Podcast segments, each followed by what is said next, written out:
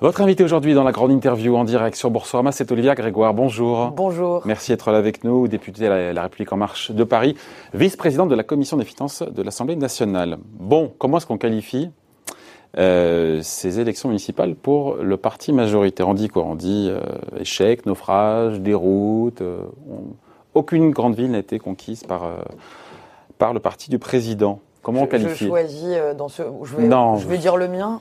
Je l'ai dit hier, donc je le redis aujourd'hui. Un mot qui a dû être sous-pesé, j'imagine, hein pesé au trébuchet. un mot qui a le mérite d'être lucide et sincère, euh, comme j'essaye de l'être. Une claque. Ah et Je vous jure que je ne savais pas. Une claque. Une claque collective, une claque euh, qu'il faut regarder avec lucidité. Ouais. Alors. Une claque dont, accessoirement... Euh, et, claque qui était annoncée aussi. Voilà, qui était prévue et dont on savait parfaitement à La République En Marche Quand on se la prend, ça fait mal quand même. Hein. Oui, mais on savait qu'on allait la prendre. Il ne faut pas être... Voilà, on est un jeune parti, je ne vais pas vous refaire les dates de création euh, du Parti Socialiste et des Verts, mais on peut demander beaucoup de choses à la République en marche, on ne peut pas lui demander en, quatre ans de se transformer en, un, parti qui a des implantations incommensurables. Bien Comment on explique, a posteriori, toujours facile, a posteriori, comment on explique cet échec? Il y a plusieurs choses. Euh, je pense d'abord que, pardonnez-moi, j'entends beaucoup, déjà je voulais le dire, j'entends beaucoup vague verte, vague verte. Jean-Marc Vittori vient de le dire. Avant d'être une vague verte, pour moi, et on va y revenir parce qu'il y a eu des belles victoires des écologistes, mais c'est avant tout la terrible vague de l'abstention. Ça mérite d'être mmh. regardé. Mais 60% d'abstention. On ne peut pas regarder ça euh, comme si de rien n'était. Je veux dire, on avait 75% de participation à la dernière présidentielle. Et Dieu sait si on l'entend depuis trois ans au Parlement, je peux vous le dire, que les, macronistes ne sont pas légitimes parce qu'ils ont été élus avec une abstention à 25, 30 ou 40% pour les législatives. Pardonnez-moi, mais le problème aujourd'hui, il, il y a quelque chose de paradoxal. Je trouve intéressant votre angle sur ce paradoxe vert. On nous dit qu'il faut plus de proximité, on veut plus de proximité, on veut plus d'élus locaux, on veut peser dans nos vies au quotidien.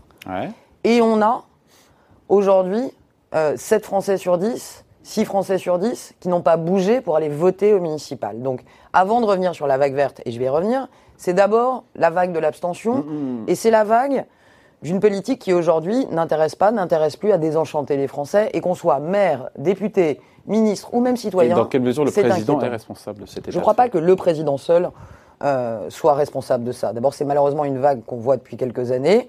Et aujourd'hui, je pense qu'on doit tous, Emmanuel Macron peut-être en premier, il a dit se réinventer, mais tous, toutes les forces politiques, je pense aux socialistes, je pense aux républicains, euh, qui réfléchissent aussi, on a aujourd'hui un défi pour faire revenir les gens vers les urnes. Voilà. Parce qu'aujourd'hui, c'est quand même le, grand enseignement. Deuxième enseignement, et monsieur euh, Jean-Marc Vittori vient de le dire, ça mérite d'être regardé.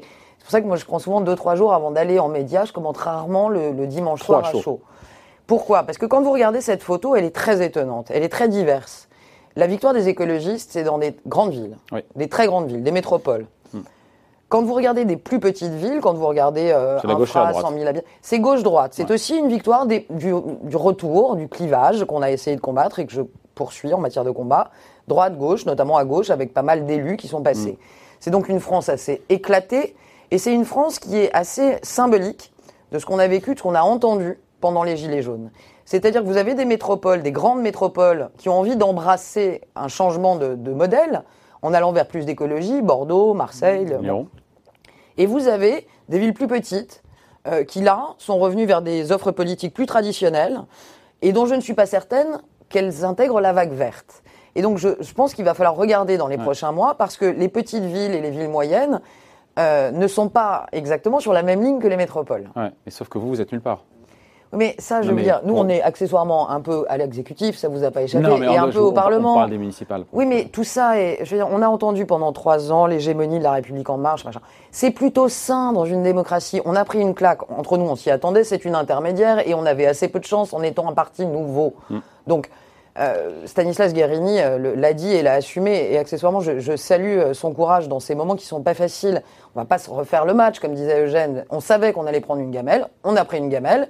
Maintenant, ce qui compte aussi, c'est comment le président, il a commencé hier, comment l'exécutif analyse cette gamelle et comment on ne met pas tout à la poubelle. Justement. Euh, après, on passe à la Convention climat. Est-ce que le président en retient? Parce que le hasard du calendrier ou pas fait que les deux se sont, se sont enchaînés. Est-ce que, comme 55% des Français, vous souhaitez qu'Edouard Philippe reste à Matignon? Oh bah j'aurais pu être Lui qui sort renforcé euh, politiquement. Je pourrais faire largement partie des 55% des Français qui souhaitent que nous gardions le Premier ministre. Après, euh, voilà, moi j'ai une, une, filiation, je dirais, euh, peut-être politique. C'est quelqu'un que je suis depuis euh, des années. C'est quelqu'un euh, pour lequel j'apprécie modestement de travailler au Parlement, et je pense qu'il a été à la hauteur du moment de la crise qu'on a traversée. Pardonnez-moi, mais ça n'est pas suffisant pour garantir qu'il restera. Là, le choix est entre les mains du président et l'impulsion qu'il voudra donner. On sait aussi que quand on change de cap, il faut parfois changer d'homme. Édouard Philippe en fera-t-il les frais? Pour ma part, je ne le souhaite pas. Bon, donc après cette euh, vague verte, même si le mot, en tout cas, marée dans les grandes villes vertes, euh, lors des municipales, la pression était forte hier sur le président justement pour que bah, qu'il prenne en compte cette, cette, donne politique. Le message a été reçu pour vous 5 sur 5, sachant que il a retenu voilà la quasi-totalité, c'est ce qu'il nous a dit, des propositions donc des 150 membres de la convention. Euh, par contre, certains disent euh, voilà, les contenteurs vont dire ouais, comme souvent avec le président, c'est un joli discours, mais euh, ça ne sera pas suivi des faits. Donc deux questions en une, ça sera suivi des faits ou pas Et est-ce qu'il a reçu 5 sur 5, vous, selon vous, euh, Alors, le message politique Je vais commencer euh, par 5 sur 5. Euh, il fallait quand même avoir un petit peu de courage il y a 9 mois pour dire on va tirer au sort 150 personnes pour pendant 9 mois, c'est pas 9 jours ou 9 semaines, 9 mois avoir les moyens et bosser et proposer 150 mmh. propositions en matière d'écologie. Déjà, les commentateurs en doutaient beaucoup il y a 9 mois, pensant que ça n'atterrirait pas ou que ça ferait pchit à l'atterrissage ou que ça ferait une petite conférence de presse. Ou bon. Force est de constater que le 29 juin 2019, à J plus 9 mois, la convention a bossé et les propositions sont là. Donc déjà, il y a un premier pari qui a été réussi et c'était pas de la, c'était pas euh, du vent, ce que disait le président. C'est un engagement qu'il avait pris. C'est un engagement qui tient. Avant de parler d'écologie, c'est un engagement démocratique et je trouve l'exercice particulièrement intéressant. On va y revenir. Il a dit plusieurs choses. S'il a pris des rendez-vous. Il a dit qu'on allait poursuivre avec des groupes de travail, que ces personnalités de la Convention citoyenne allaient être en lien avec les parlementaires. Les parlementaires ont été. Euh, Jusqu'à présent, les parlementaires, on ne les voit pas. Hein. Pas beaucoup. Vous le regrettez? Je pense qu'on va se rejoindre. C'est-à-dire que je pense que. Je veux dire, il y a une chose qui m'intrigue. Vous vous sentez un peu squeezé? Non, il y a un truc qui m'intrigue et sur lequel je serai vigilante. Euh, je vais essayer de faire une, métaphore qui va m'être reprochée, mais je veux dire, si Emmanuel Macron n'est pas Jupiter, la Convention citoyenne n'est pas l'Évangile, ouais. Et au même titre que la Convention a émis ses propositions, le président est libre d'en embarquer. Il en embarque 146 sur 150. Mm. C'est énorme. Mais je suis aussi libre en tant que parlementaire, quand ça va arriver, au Parlement, de donner mon avis, de voter pour, de voter contre. Ce triptyque me convient. C'est-à-dire un exécutif, de la démocratie directe avec la Convention citoyenne et, le Parlement. Qui Voilà. Pour le timing, juste, ça va aller très vite. On est, euh, cette, on arrive là euh, en juillet dès cette semaine. Il a pris des engagements pour qu'un projet de loi soit présenté à la fin de l'été.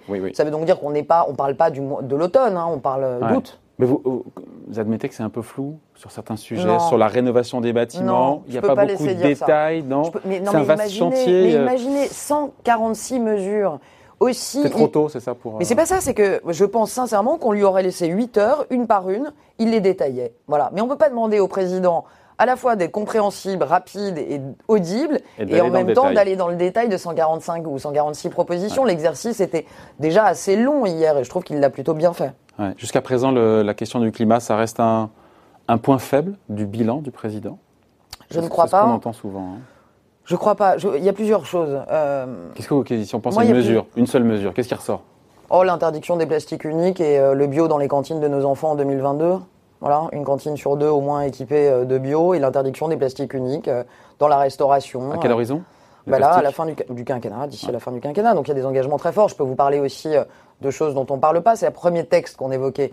C'est la fin de la recherche sur les hydrocarbures. On en parle assez peu. Bon, il y a beaucoup, en fait, il y a beaucoup d'instrumentalisation sur le sujet écologie. Vous savez, ça nous concerne tous. L'avantage, c'est que c'est ni droite ni gauche. C'est, on est tous des humains et c'est notre propriété à tous. J'aime bien l'expression d'Elisabeth Borne ce matin. Personne n'a le monopole là-dessus. Et je me battrai, personne n'a le monopole de ces sujets. En réalité, on a fait beaucoup de choses, des choses qui peut-être ne se, ne se voient pas assez, toujours le problème du politique, parce que ce sont des choses qui relèvent du quotidien.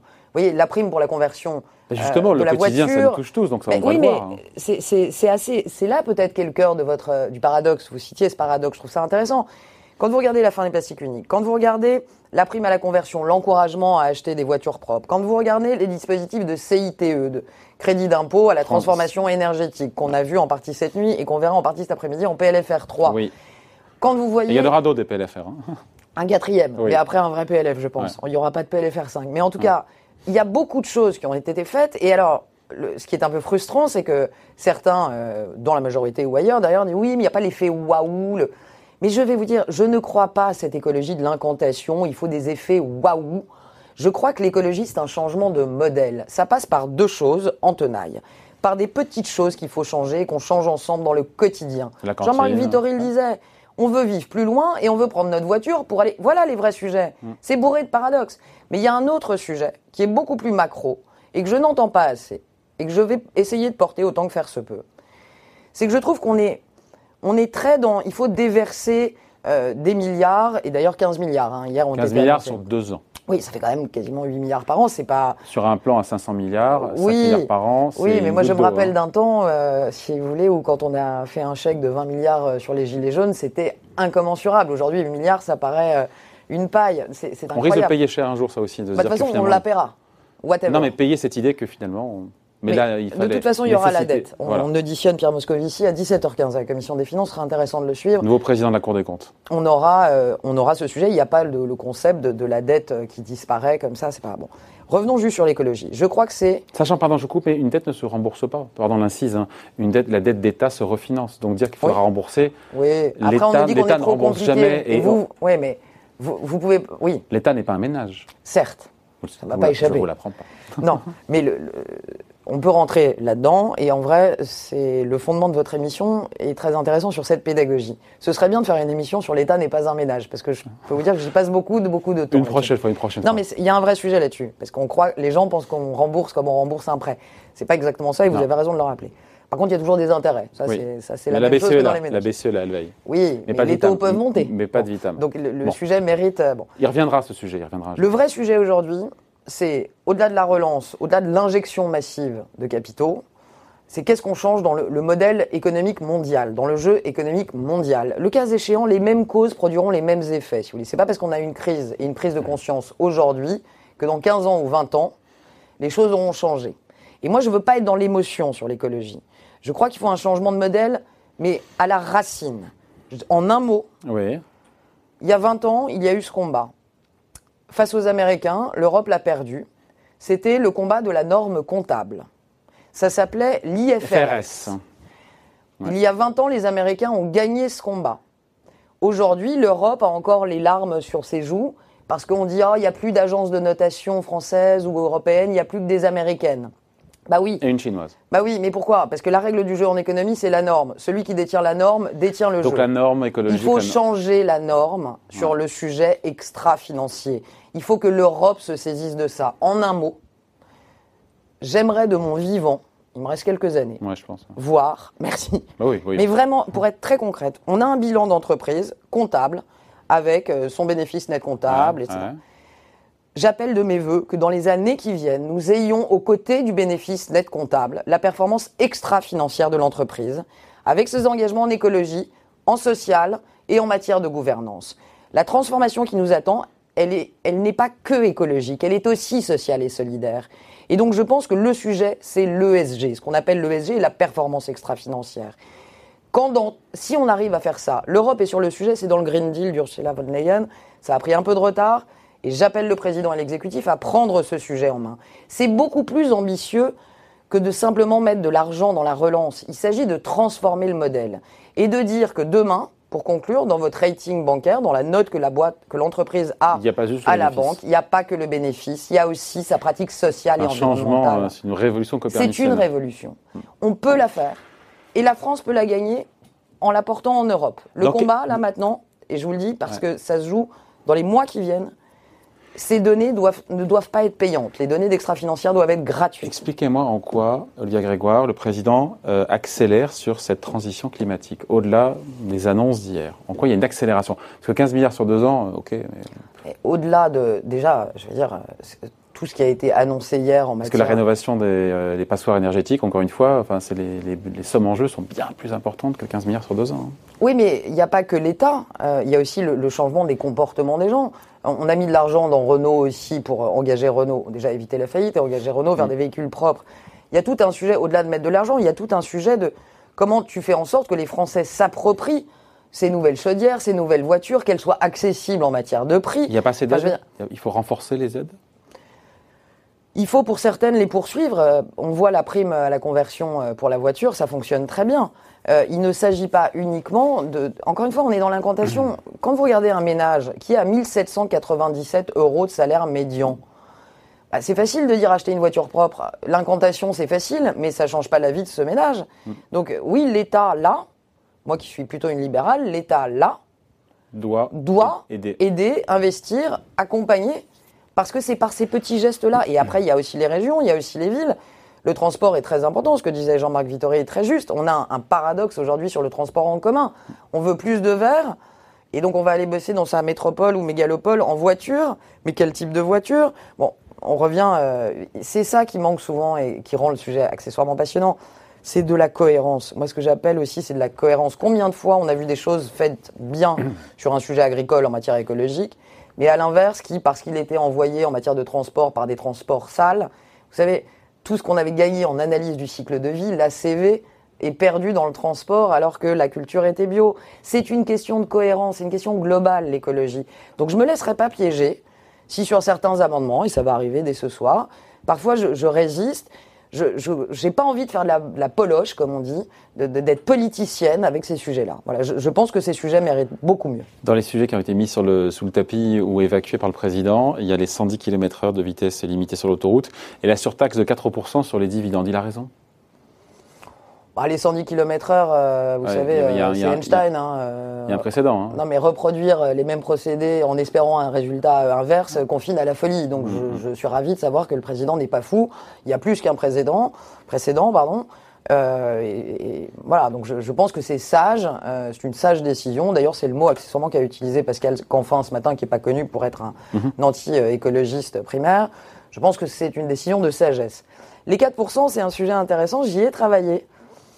Et je pense euh, que si le, le- La libérale que vous êtes fait, que vous n'êtes pas favorable il y a des trucs des intéressants. Non, mais moi je suis euh, déjà tout ce qui est surtaxe euh, n'est- pas dans mon dans, Logiciel. Dans, dans mon logiciel, mais il y a quelque chose d'intéressant autour du dividende. Euh, Il y a un mythe, il y a du fantasme, et je trouve que ça mériterait d'être travaillé.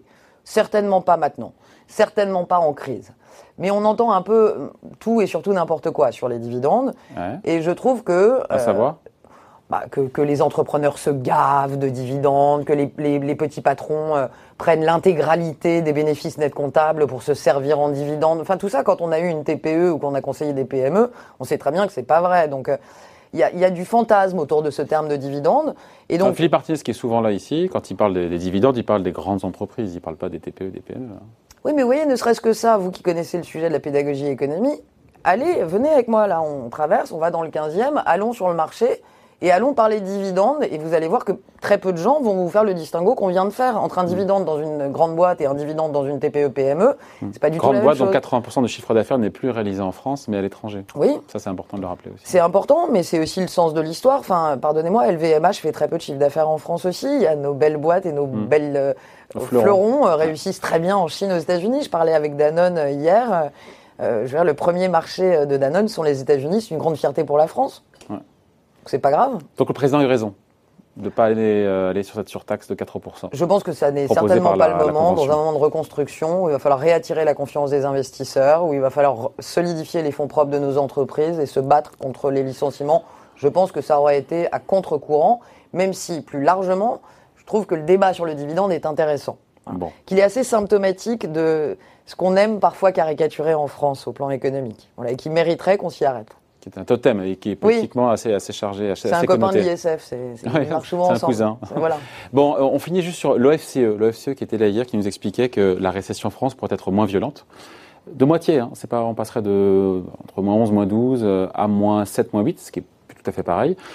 Si les Français dépensent ce qu'ils ont mis de côté, 75 milliards d'euros sur 4 mois, nous dit l'OFCE. Pourquoi ça vous fait sou- sourire quand je dis ça? Parce qu'en fait, l'idée, c'est euh, comment est-ce qu'on les rend, on rend confiance aux Français pour qu'ils dépensent, alors qu'il y a des plans de licenciement tous les jours, et, la, liste est longue, et paraît-il, il y en aura encore plus à la rentrée, que Bruno Le Maire nous dit, attention, 800 000 emplois détruits dans les prochains mois, qu'est-ce qu'on fait pour pousser les Français à plus consommer? Parce que plus ils consomment, plus moins il y a de récession, moins il y a de chômage, et c'est un cercle vertueux de- ou moins vicieux qui s'enclenche. Il y a plein de questions euh, dans votre question. Ouais, c'est souvent comme ça. Déjà, pourquoi je souris? Parce que sur ces sujets Pas durs, j'ai euh, souris. hein. c'est toujours euh, mieux d'être souriante. euh, voilà. Deuxièmement, je suis une pessimiste. Mon idole s'appelle Sioran, et donc je préfère imaginer le pire et je préfère être surprise à déçu. Les Américains disent prepare for the worst, hope for the best. And I'm French, mais j'adhère totalement. Bon. C'est ma matrice, euh, et le pire n'étant jamais certain, je préfère me préparer au pire. Oui. et voilà. Non, Bon. mais c'est important. Oui. Et donc Bruno Le Maire a raison là-dessus. Je préfère qu'on se Il prépare y a à toujours 800 une 000. ligne, d'ailleurs, il y a toujours une ligne de nous dire la pire récession, la pire dépression depuis. Oui, mais il aura beau jeu si dans un an et demi ça va mieux de dire, eh ben, écoutez, on s'est préparé au pire et puis on n'est pas mort. Mais euh, je veux dire, il faut aussi mesurer, euh, pour travailler beaucoup avec lui, ce qu'on, enfin, la- Ah ouais. l'ampleur de ce qu'on a pris. Ouais.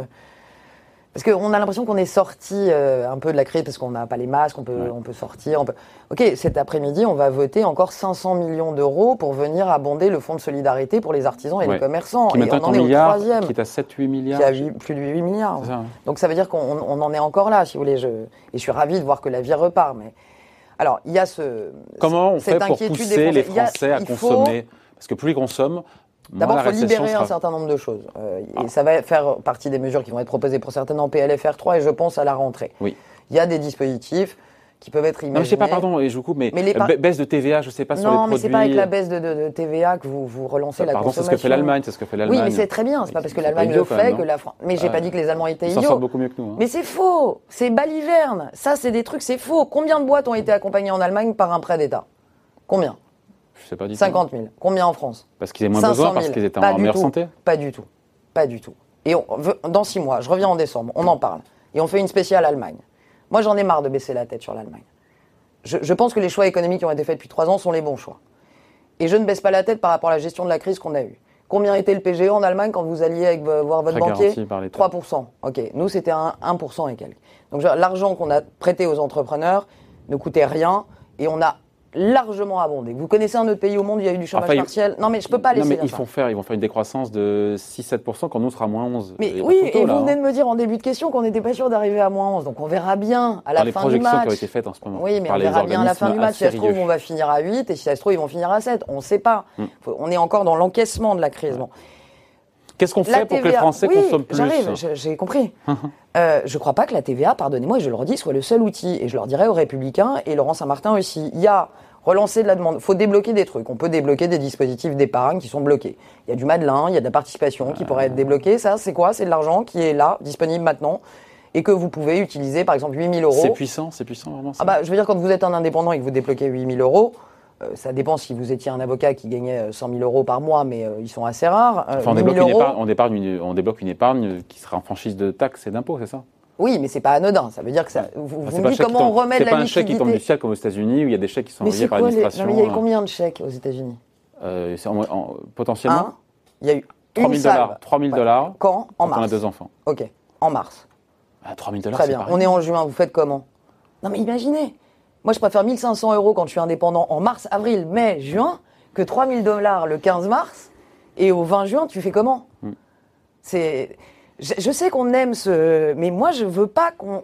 Alors, dispositif, donc des Donc, il déblocages. faut débloquer des, trucs ouais. d'épargne qui sont bloqués. Il y a des idées qui peuvent aussi. euh, D'abord, il y a accessoirement un plan euh, de l'exécutif qui sera présenté sur la relance, donc je suis assez euh, optimiste. Il y a aussi des dispositifs qui sont assez simples, qui sont, par exemple, de- de- d'augmenter euh, les donations euh, du vivant. Il faut que l'argent Ouais. circule. Il y a des grands-parents euh, qui veulent accompagner leurs enfants ou leurs fils dont la boîte a souffert. Faites, faites la poche des, des- des seniors, là. Je fais la poche des seniors. Non, moi je fais la poche de personne. Il y a des grands-parents, et je pense que vous en connaissez. Non, je vous parle de quelque chose qui a un coût vraiment pour les finances publiques, qui est puissant. Ce sont des mesures intéressantes que vous dites là. Ah bah, quelque chose de puissant vraiment pour Ouais, mais accompagner moi, la mesure fois la magique, consommation. euh, je crois pas, euh, au même titre que l'écologie d'ailleurs, que l'espèce de mesure puissante euh, waouh qui va tout changer, qui va faire euh, revenir les Français à l'intégralité de la consommation. J'insiste, un baisse de comme 3 ça. points de la TVA en Allemagne. C'est pas rien, 3 points de Ouais. TVA. Très bien. Bon, ils partent de plus haut que nous, c'était la Merci. réponse que vous auriez dû me dire. Non, mais je la fais pas parce que pour moi, c'est pas le débat. Je. Non, c'est pas le débat, vous avez raison. Et on je peut, me on peut- battrai on peut aussi tout le temps ce qui sur la TVA. Je aussi. suis pas d'accord sur impôt. Et je vous le dis parce qu'il m'énerve.